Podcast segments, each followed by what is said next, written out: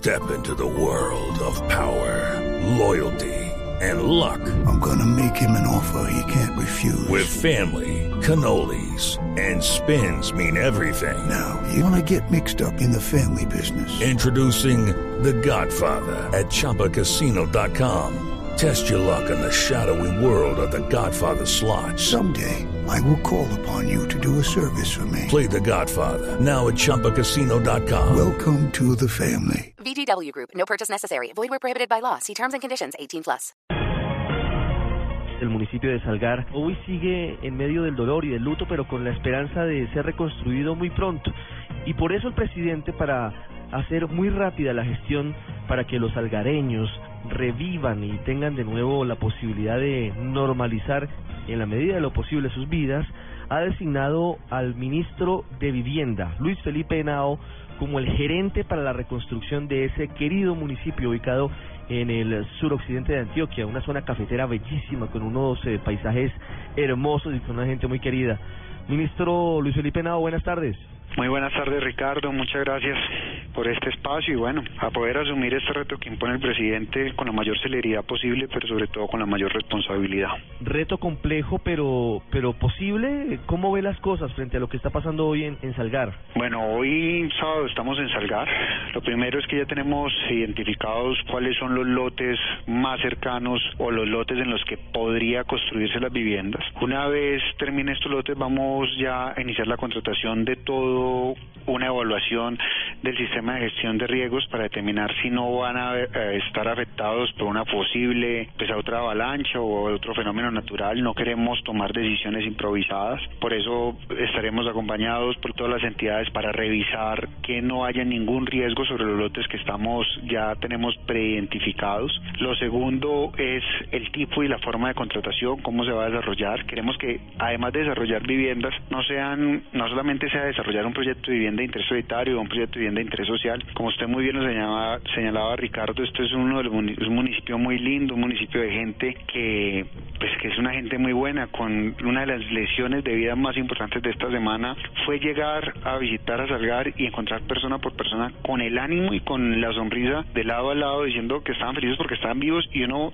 sabía que se le habían muerto dos, tres, hasta 17 familiares, pero con una vitalidad y una energía muy importante, por eso queremos construir un buen proyecto de vivienda y queremos que dos premios nacionales de arquitectura nos ayuden en todo el diseño de estas casas, que además involucre la cultura cafetera que tiene este municipio y que sea unas viviendas que respeten el entorno y el hábitat que tenían estas familias. Y además vamos a iniciar también un proceso de reconstrucción de acueductos rurales que se vieron afectados por pues toda esta ola invernal que afectó al municipio el pasado lunes festivo.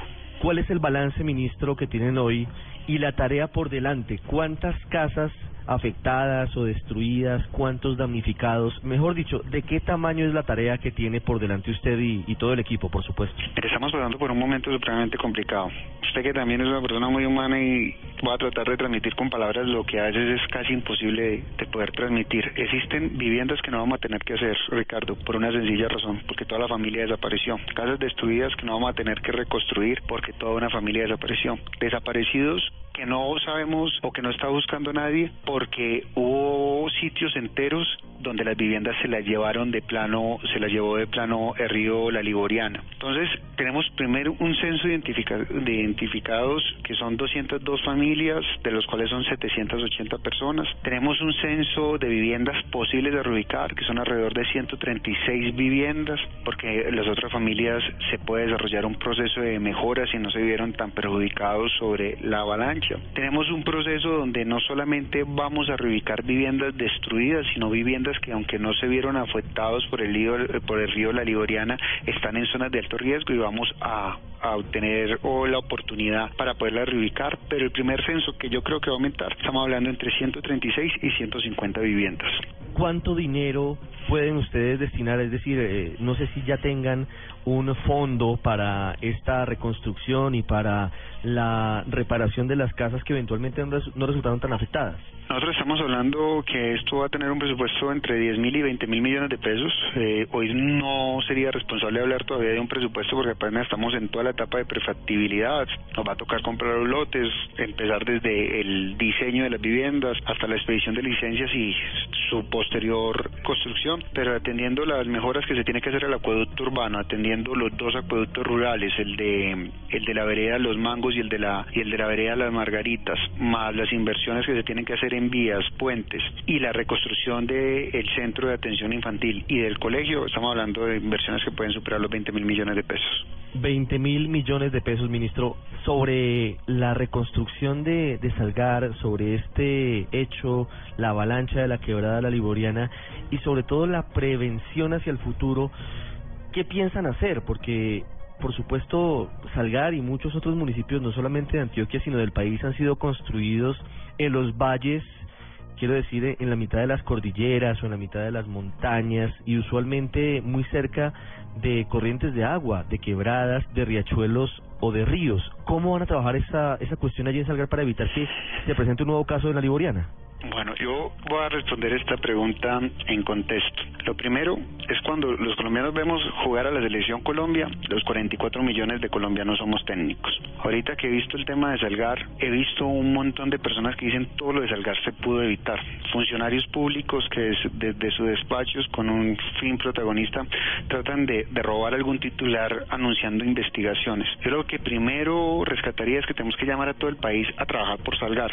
A mí me gustaría ver a la Procuraduría pues tiene que hacer su función de anunciar investigaciones, pero para mí sería fundamental que la Procuraduría nos acompañara en las mesas para asegurar que el proceso de contratación sea rápido, para quitarle el miedo a los funcionarios de tomar acciones rápidas y afirmativas para que este proceso empiece ya y no se demore en el tiempo por una amenaza de un ente de control. Un ente de control no es solamente un ente para sancionar, sino que es un ente también para facilitar. Me encantaría ver al defensor del pueblo no solamente señalando también temas de que esto se pudo haber prevenido, sino acompañando psicosocialmente a todas las familias con todos los eh, con toda la capacidad institucional que tiene. Colombia, Colombia es un país muy joven en ordenamiento territorial, nada más llevamos 20 años, con la ley 388 de 1997 empezó el ordenamiento territorial en Colombia.